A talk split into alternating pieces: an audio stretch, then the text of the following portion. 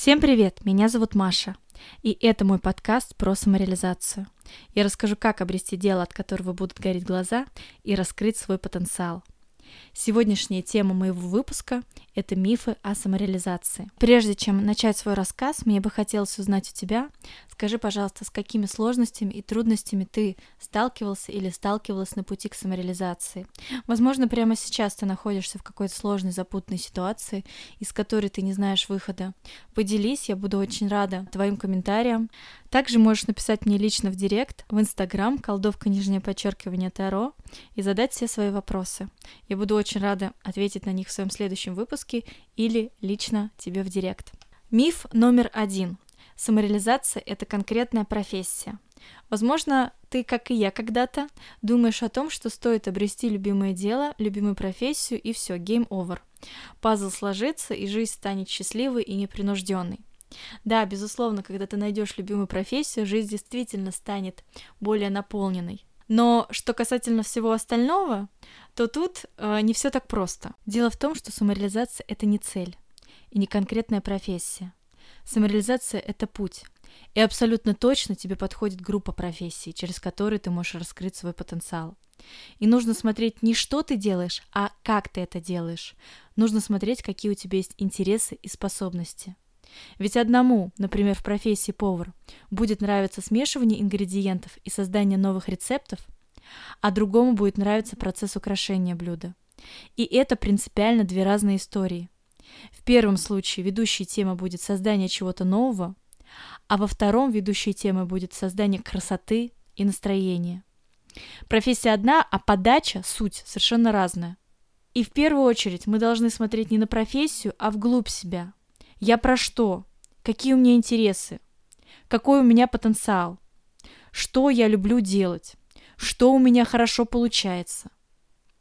И если мы знаем ведущую тему, то, например, эти прекрасные поварята могут великолепно себя реализовывать и в других профессиях.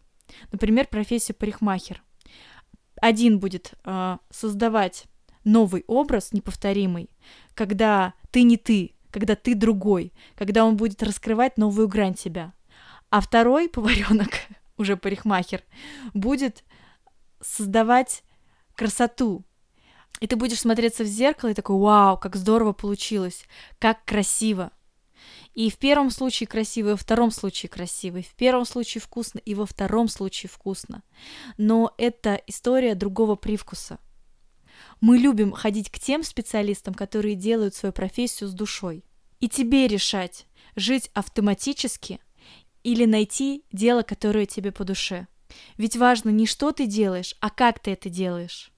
Важно, какую ведущую тему ты несешь в этот мир. Нужно в первую очередь искать не профессию, а ведущую тему жизни – и уже исходя из этой ведущей темы жизни, тебе подойдет не одна конкретная профессия, а группа профессий.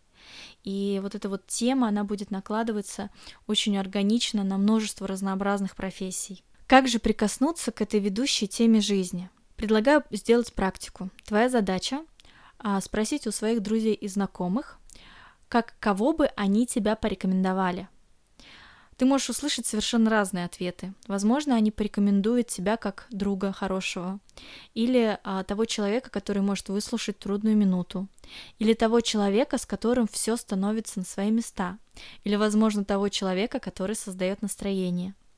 Ответы могут быть совершенно разные. Также еще предлагаю параллельно сделать практику. Тебе нужно отследить, за что тебя благодарят.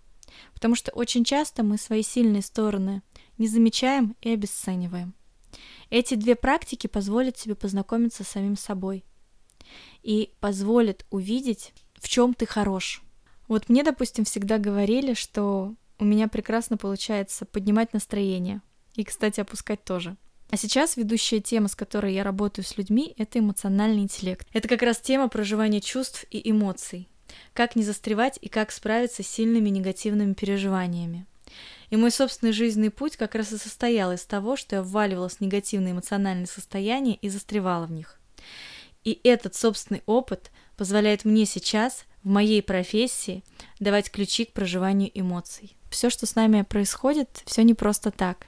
И весь свой собственный багаж, весь свой собственный опыт мы должны использовать на пути нашей самореализации. Миф номер два. Ты должен точно понять, что это твое, прежде чем начать реализовывать, прежде чем перейти к активным действиям. Это тот миф, который мешает нам, и мы оказываемся в ловушке, из которой нет выхода. В своем первом выпуске я подробно рассказывала, что такое самореализация, и я говорила о том, что самореализация — это процесс вдоха и выдоха. Это процесс самопознания и реализации. И невозможно реализовывать себя, ничего не делая. Миф номер два, он как раз опасен тем, что мы не приступаем к реализации, к активным действиям, потому что мы хотим точно по понять, мы хотим точно для себя определить, что вот это мое, потому что я не хочу тут ввязываться в какие-то процессы, а вдруг я потрачу время зря, а вдруг я потрачу деньги зря, а вдруг это все не мое, да, и человек не идет в процесс, и человек не начинает реализовывать себя. Для меня формула самореализации звучит так. Самореализация начинается с повышенного интереса к чему-либо – и если у тебя есть интерес к пению, к музыке, к танцам, к эзотерике, к психологии, иди и пробуй, реализуй.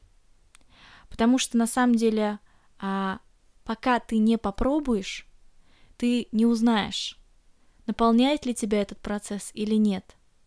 И по-настоящему высшие силы тоже не знают, а включишься ли ты в этот процесс всем собой или нет – и если же этот процесс включения происходит, то тогда это и есть самореализация. Миф номер три. Самореализация – это сплошное удовольствие. Знаете, это бич нашего времени. Мы хотим все и сразу. Мы хотим быстрых результатов. Мы хотим, чтобы все было легко и непринужденно. Мы хотим волшебную, мать его, таблетку. Но такой таблетки просто не существует. Душа пришла в этот мир трудиться, мы не пришли сюда лежать на диване и смотреть любимые сериалы по Netflix. Поймите это. Безусловно, самореализация а, дает наполнение и удовольствие. Но это не то же самое, что лежать на пляже и загорать. Любые дела регулярные могут быть монотонными, даже самые вкусные и интересные. Любой каждодневный процесс может быть утомляющим, и это нормально. Даже если мы говорим о самореализации – в любом случае в тебе будет включаться внутреннее сопротивление. И необходимо, просто необходимо нарабатывать навык дисциплины, чтобы регулярно делать дела в контексте своей ведущей темы жизни. Если ты работаешь на дядю, то ты каждый день встаешь в 8 или в 7 часов утра и едешь на работу. Ты каждый день, несмотря на свое состояние, несмотря на свое настроение, делаешь свою работу. Точно так же и самореализация. Каждый день требует от тебя твоего максимального включения. Ведь часто бывает так, что ты уже знаешь территорию, в которой ты можешь реализовать свой потенциал. Но у тебя каждый день нет сил, нет настроения, нет времени, нет денег, нет энергии. Ты каждый день себя оправдываешь и откладываешь это дело на завтра. Но дело в том, чтобы впустить в свою жизнь что-то новое, необходимо включиться в процесс всем собой. Необходимо преодолевать препятствия. Препятствия в виде инертности, ума и быта, который съедает наше время. Нужно нарабатывать навык дисциплины и делать что-то нехотя. Замечали, как сначала делаешь какое-то дело нехотя, а потом не можешь оторваться? Я не говорю о том, что нужно заставлять себя работать на нелюбимой работе. Я лишь говорю о том, что на пути своей самореализации тебе придется столкнуться с сопротивлением, с инертностью ума и с разнообразными препятствиями в виде лени, отсутствия настроения, энергии, сил и разнообразных других ментальных ограничивающих установок. Выдели два часа в день, чтобы заниматься своей самореализацией.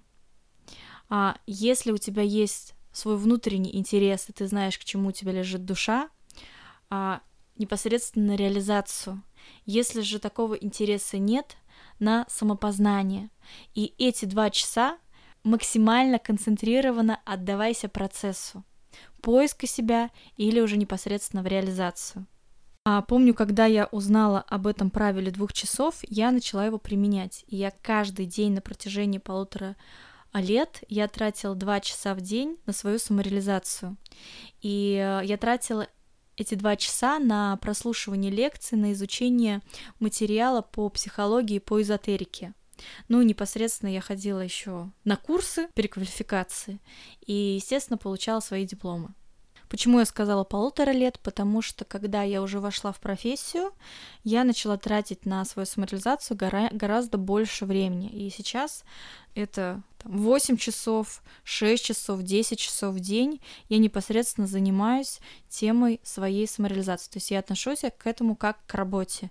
И неважно, какое у меня настроение, какое у меня состояние, у меня есть определенные планы, которые я реализую в контексте своей самореализации, в контексте своей вот этой вот большой темы жизни.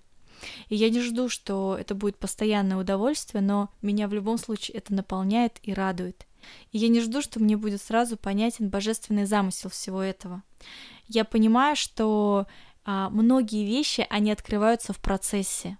И иногда я начинаю чем-то заниматься просто потому, что мне интересно, а потом в процессе это выливается в какую-то очень интересную историю. Ну, например, этот подкаст я записываю просто ради интереса. Во что это выльется, пока что мне неведомо, возможно, ни во что, а возможно, этот подкаст станет очень популярным, кто знает, и перевернет жизни и мировоззрение многих людей. Меня зовут Маша, и я напоминаю, что мой подкаст называется «Точка соприкосновения». Мой подкаст о близости и потенциале. Следующая тема моего выпуска будет посвящена навыку, который помогает в самореализации. Кто виноват и как стать автором своей жизни. Я благодарю тебя за то, что ты прослушал мои рекомендации до конца. Я надеюсь, ты воспользуешься теми практиками, которые я дала. Еще раз благодарю тебя. А если у тебя возникнут какие-то вопросы, пиши мне здесь или а, в директ, в Инстаграм, колдовка нижнее подчеркивание Таро. Я буду очень рада с тобой подискутировать. Пока-пока!